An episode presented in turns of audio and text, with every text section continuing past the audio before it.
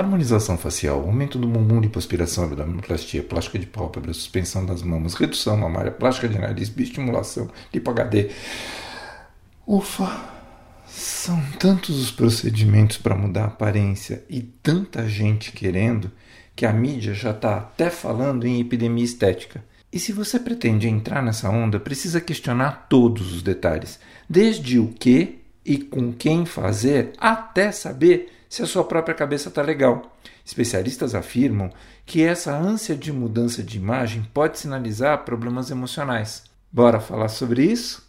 Eu sou o Dr. César Isaac e você está no Amitié Talks, o podcast da Clínica Amitié. Um caso bastante conhecido nas redes sociais é o do jovem de 16 anos que planejava fazer 42 cirurgias plásticas para ficar parecido com o boneco Ken. Recentemente, ele anunciou que tinha mudado de ideia. Estou de bem comigo mesmo, mas antes reconheço que eu estava obcecado, postou o garoto. Esse rapaz, felizmente, percebeu sozinho e a tempo que algo estava errado, né? Mas nem sempre é assim. Tem muita gente que apresenta uma verdadeira compulsão por transformações. E, infelizmente, não é incomum acontecer complicações causadas por procedimentos realizados sem os devidos cuidados ou até mesmo pelo excesso deles. A busca pela perfeição estética se tornou uma verdadeira febre. Em grande parte, ela é turbinada nas redes sociais por celebridades e influenciadores que desfilam diariamente imagens de antes e depois de inúmeras correções de supostas imperfeições. Toda hora aparecem na internet manchetes como Barbie humana australiana já gastou um milhão com cirurgias plásticas. E se a gente for olhar as fotos dela nas redes sociais, putz, ela parece tudo menos humana. A pandemia da Covid-19 também pode ter algo a ver com isso. O home office e a necessidade de participar de dezenas de videocalls certamente fez aumentar a preocupação com a aparência. Tornar os lábios mais carnudos, quem sabe deixar os olhinhos um pouco mais puxadinhos, ou então aquela ajeitadinha na ponta do nariz acabaram se tornando urgências do momento. E ok, tudo isso é saudável, é sinal de autoestima. As pessoas querem se olhar no espelho e se verem bonitas, ainda mais porque hoje em dia a medicina oferece um leque imenso de tratamentos cirúrgicos ou não para ter ou manter uma aparência saudável e jovial. Mas lembrem-se, amiters, cirurgia plástica é uma cirurgia um tratamento médico que precisa de indicação, diagnóstico e um plano terapêutico. E tudo isso deve ser combinado entre o médico e o paciente. E o profissional precisa ser um especialista habilitado e capacitado para tratamentos de cirurgias e patologias comuns à especialidade da cirurgia plástica.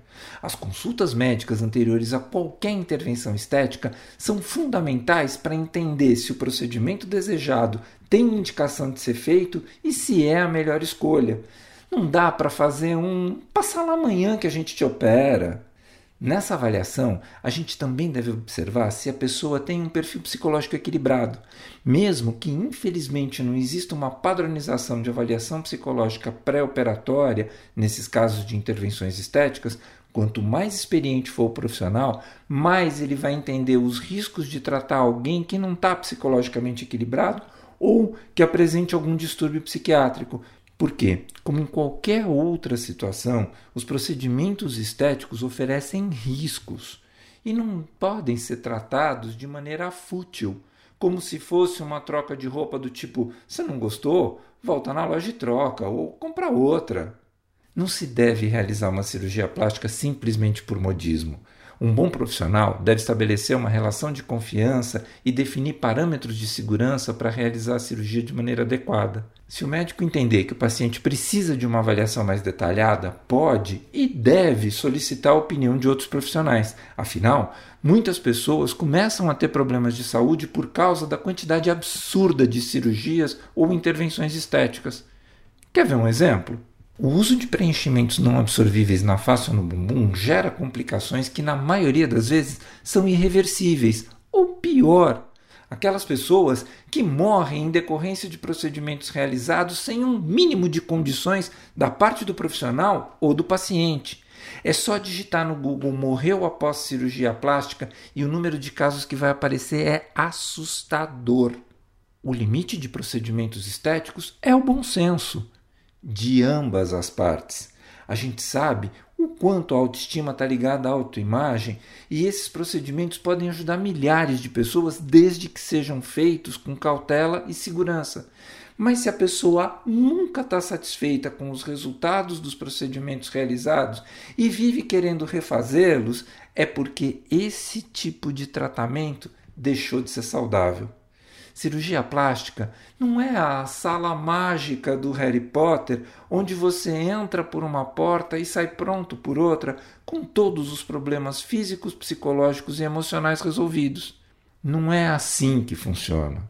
E se por um lado existe a ilusão das pessoas que ao buscar mudanças estéticas elas vão passar a ter fama e sucesso, por outro, existem profissionais despreparados e desqualificados que vendem, e às vezes bem caro, essa ideia. Há poucos dias, viralizou na internet um vídeo sobre o chá revelação de harmonização facial de um paciente. Isso não é festa, nem evento social. Nesse vídeo, o rapaz entra numa sala de costas para uma parede de espelho cantando e dançando. Daí, ele é virado para o espelho e vê a revelação do seu tratamento. Quando ele foi questionado se sabia o significado da música que ele estava cantando, ele disse que veio ensaiando a música durante a viagem para São Paulo, porque a doutora sempre usa esse tipo de música como padrão dessas revelações. Não se pode banalizar dessa maneira intervenções que são realizadas no corpo humano e passíveis de todo tipo de complicação, desde o risco de morte por reações alérgicas e infecções nos tratamentos, até sequelas irreversíveis que podem marcar para sempre a vida das pessoas. Sem falar nas transformações que descaracterizam a pessoa de tal maneira que acabam tendo de ser revertidas, quando possível, é claro.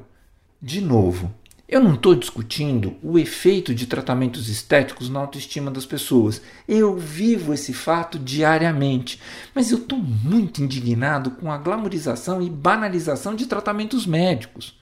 O que será que vem a seguir? Um concurso de melhor harmonização apresentado por alguma celebridade modernete e com um júri lacrativo? Ou um reality show? Afinal, amities, se mudanças estéticas envolvem escolhas, a primeira e mais importante é entender o que realmente te incomoda e quais são as possibilidades para resolver, sem falar na escolha cuidadosa do profissional que vai te atender. Um beijo para cada um. Esse foi o Amitié Talks, o podcast da Clínica Amitié. Você pode ouvi-lo no Echo, no Spotify, no Google Podcast ou na sua plataforma de áudio preferida. Vale a pena seguir o Amitié Talks no Anchor ou no Spotify ou se inscrever no Google Podcasts. Assim, você recebe uma notificação sempre que tiver um novo episódio. O nosso podcast tem direção de Fernando Dourado, produção de conteúdo de Bárbara Soteiro, produção geral e edição de Mila Bessa. Se você quiser comentar, fazer sugestões ou participar dos nossos talks, entre em contato conosco pelas nossas redes sociais. Eu sou o Dr. César Isaac e fico aqui até o nosso próximo encontro.